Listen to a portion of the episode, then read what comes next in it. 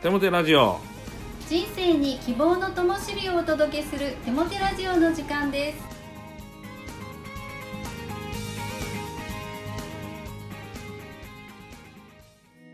皆さんお元気ですね？パーソナリティのテモテ牧師こと新谷一茂と。アシスタントのかなちゃんこと山本かな子です。テモテ先生今年の夏はちょっぴり寂しい夏ですねそうなんです、え高砂市民プールが今年で、え閉鎖になるというふうに聞いています、え高砂市民プールは本当に僕の60年間の人生を支えてくれたプールだと言ってもいいと思うんですね。夏になると必ずプールに行っていました、まあ、小学校の時はそうですしまた、えー子供が生まれるとですね、えープール毎年プールに連れて行っていました。えーひと夏のちょっと思い出なんですけども子供たちにですね今年の夏どこに行きたい行きたいとこ連れて行ったのでと言うとですね子供たちは声を揃えて市民プールって言うんですね。えそんな安いとこでえんの？もっと高いとこでもええねんで何でもいいやと言うと市民プールと言うんですね。そうかいうことでその夏は市民プールどう毎週行きましたかね。そんな思い出の深い市民プールですしこの市民プールのお揚げパンと牛乳を食べるのが本当に楽しみでした。え今年で閉まるということで本当に寂しいです。高砂協会でも CS などでよくお世話になっていたので名残惜しいです。本当そうですね。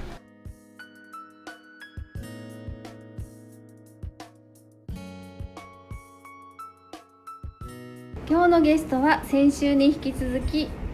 インマヌエル・シャローム・チャーチの仲間ゆり先生ですこんにちはこんにちは。今日は、えーゆり先生が先週のちょっとこう応答をされた後献身の道を選ばれたお話について教えてくださいはい。と献身は私のその心が少しずつ変えられていくようなところからちょっと流れになってしまうんですけど、まあその進学校にも一回飛び込もうっていうことを決めて、で進学校に行くってしたとしても私沖縄出身なんですけど、沖縄からその奈良に移動しないといけなくて、まあいろいろな書類を提出しないといけないっていうことがあったんですね。で面接もあるしっていうことで、まあ、両親にそのことを言うのがすごくこう難しくてとにかく家に帰ってこない私が進学校に行きますっていうのはちょっと話が全然違うことになっちゃうので、まあ、ただ伝えた後にまあ、お前は自分の生活を見直してからだっていうことを言われたんですけど、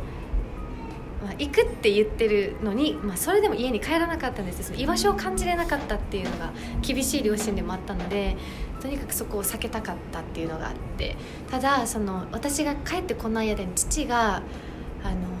神様に祈りながらその診断書というか牧師推薦書みたいなのを書いてくれていたみたいで、私には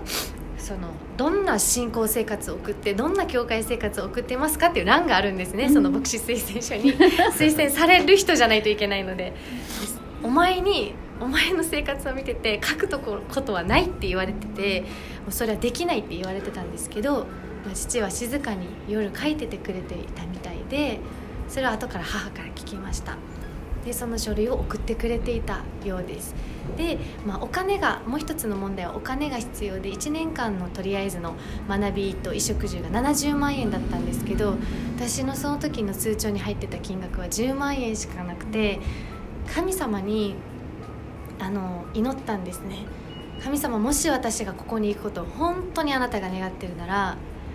この経済を見せて生かせてっていうことを祈ってでもその時は願いっていうよりかは生かせて生かせることができるもんならやってみなみたいななんかちょっと強気な 態度だったんです。すごく心もいっぱい荒れてたのでなんかそういうような祈りだったんですけどその祈りをした1週間後ぐらいに私の祖母がクリスチャンでそのおばあちゃんがあなたがもう二十歳になるような年齢になったから生まれた時からおばあちゃんが貯めてたお金を今お祝いとして渡すねって言ってくれていろいろ進路に迷ってるかもしれないけど好きなことに使っていいよって言ってくれたお金があったんですね。それを見た金額が60万円で私の10万円と60万円足したらちょうど70万円のお金になったんですよ。これは本当にその時の私も結構びっくりしたっていうかあ神様だっていうことがすぐ分かってそのお金を持ってあの奈良県に行きました。でまあ面接をして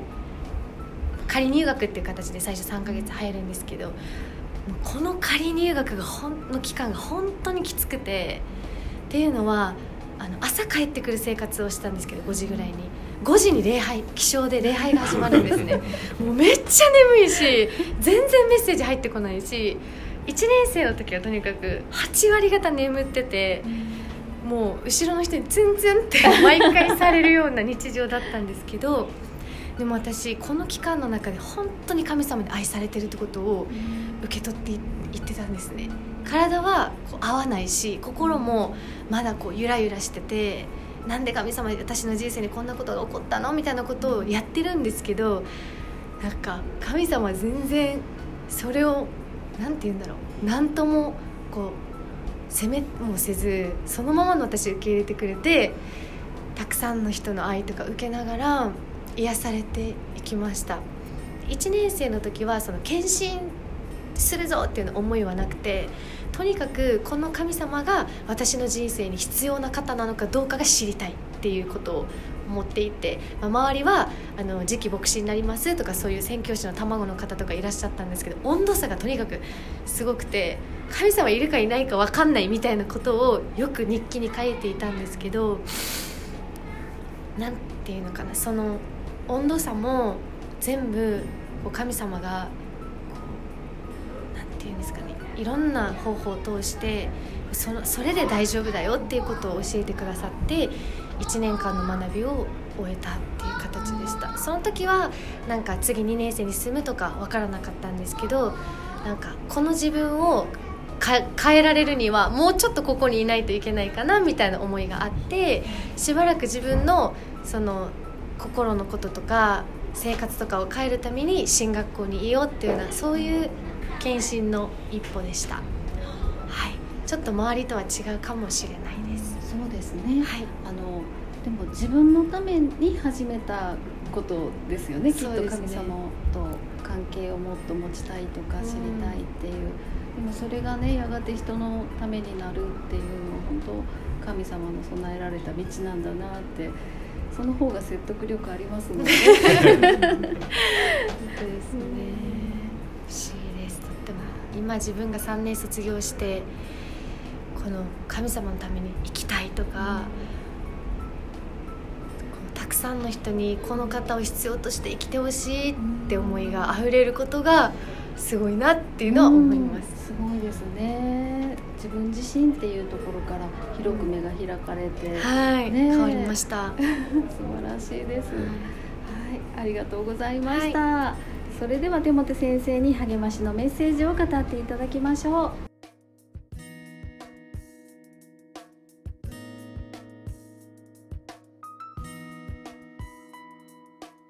仲間ゆりさん2週に引き続き尊いお菓子ありがとうございます。ゆりさんのお菓子を聞きながら、本当に人々が神様と出会い、また神様に献身するスタイルは様々だな、オリジナルだな、神様はそのようにして、一人一人に適切に導きを与えておられることを知りました。ありがとうございます。ゆりさんのその存在を通し、また言葉や働きを通して、イエス様と出会う多くの人々が起こされますように。さて、励ましのメッセージに入っていきます。今日は、自尊心を養うです。自尊心。その意味を調べると、こう書いてあります。自分を尊び、他からの干渉を受けないで、品位を保とうとする心理や態度とありました。自尊心があると、人と比較して優越感劣等感で上がったり下がったりすることがありません自分の生き方を大切にすることができます。人と比較しないので他の人を敬いすぎたり見下したりすることがなくその人をその人として認めることができるようになりますよね。また人からあれこれ言われても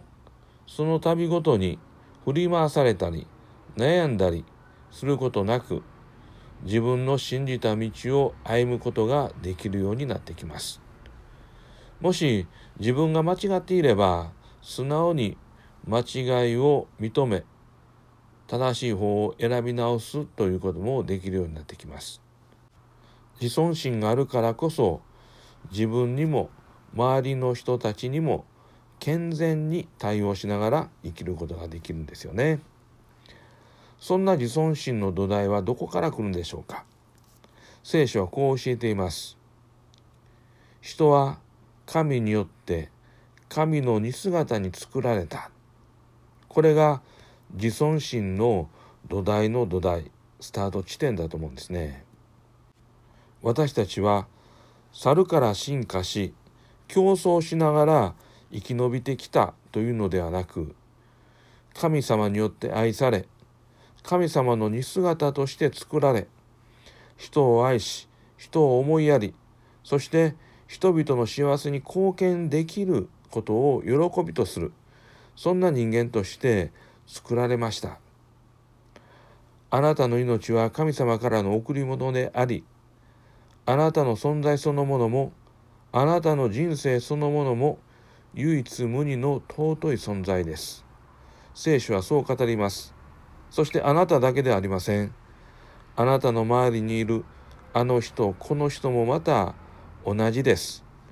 お互いに神によって作られた神の似姿としての人間として愛し合い大切にする、まあ、そういう存在なんですよね。ここに自尊心のスタート地点があります。ところが今私たちが生きているこの社会は競争社会であり比較社会です。存在よりも能力や業績で存在価値が決められてしまう社会です。まあ、こういう傾向は昔から比べれば多少は緩和されたんでしょうけれどまだまだ厳しい競争がこの社会にはあります。私たちの社会が自由経済社会である限り競争能力比較業績比較というのはなくならないと思うんですね。そしてそのように比較されながらもしくは自分も誰かさんと比較しながら上がったり下がったりしてしまう、まあ、そんな日々を過ごしている方も多いのではないかと思うんです。だからこそ心のバランスを保つためにあなたの存在そのものが尊い何の業績がなくてもあなたがそこにいるだけで素晴らしい。あなたがあなたであることが嬉しいというメッセージを聞き続けることが必要だと思うんです。そしてそういうメッセージを聞けるコミュニティが必要ではないでしょうか。そしてそういうコミュニティこそ教会であると皆さんにお伝えしたいのです。神と聖書を中心にしたあなたの存在を丸ごと包み込み素晴らしいと認め合えるコミュニティそれが教会です教会は日曜日ごとに礼拝というものを行っていますこの礼拝の中で神の前に自分自身をリセットすることができます。歩んできた一週間がどんなに散々な惨めな一週間であったとしても逆に大成功を収めた一週間であったとしても日曜日神の前に出る時自分自身をリセットすることができます。業績があるなしあれができるこれができるそういうことも関係なしに素のままのあなたが素晴らしい。あなたはあなたで愛されている。まそのような神のメッセージを受け取る場所。それが教会です。そしてこのようにリセットされた私たちは月曜日からまた再びリセットされた自分を生きていくことができます。ぜひ日曜日キリスト教会にお越しください。そこで素のままの自分が愛されているということを深く感じ取っていただきたいと思うんです。そんなリセットする場所が皆さんにはあります。それが教会です。聖書の言葉。遠くから主は私に現れた。私は常しえの愛を持ってあなたを愛し変わることなく慈しみを注ぐ。エレミア書31章3節。お祈りします。神よあなたは私たちをありのままで認めてくださいます。たくさんの欠点があるにもかかわらず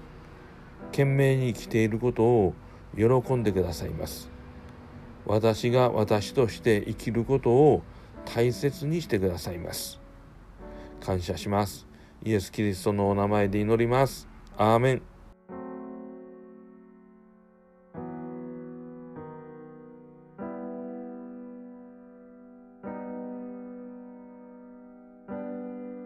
今月の賛美はゴスペル演歌の上野逸夫さんのアルバム「神は愛なり」より「信じてみるわ」です。どうぞ。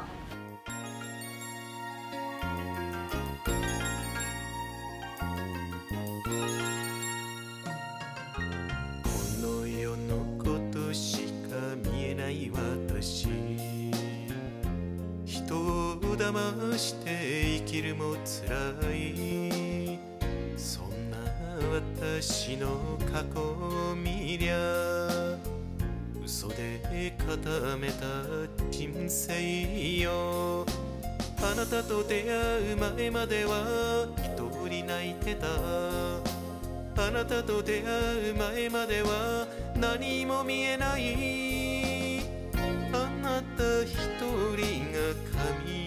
ですか？あなただけを信じるだけでこんな私も罪な私も許されるでしょうか？信じられデモテラジオは日本キリスト教団高砂教会からお送りするゴスペルラジオ番組です。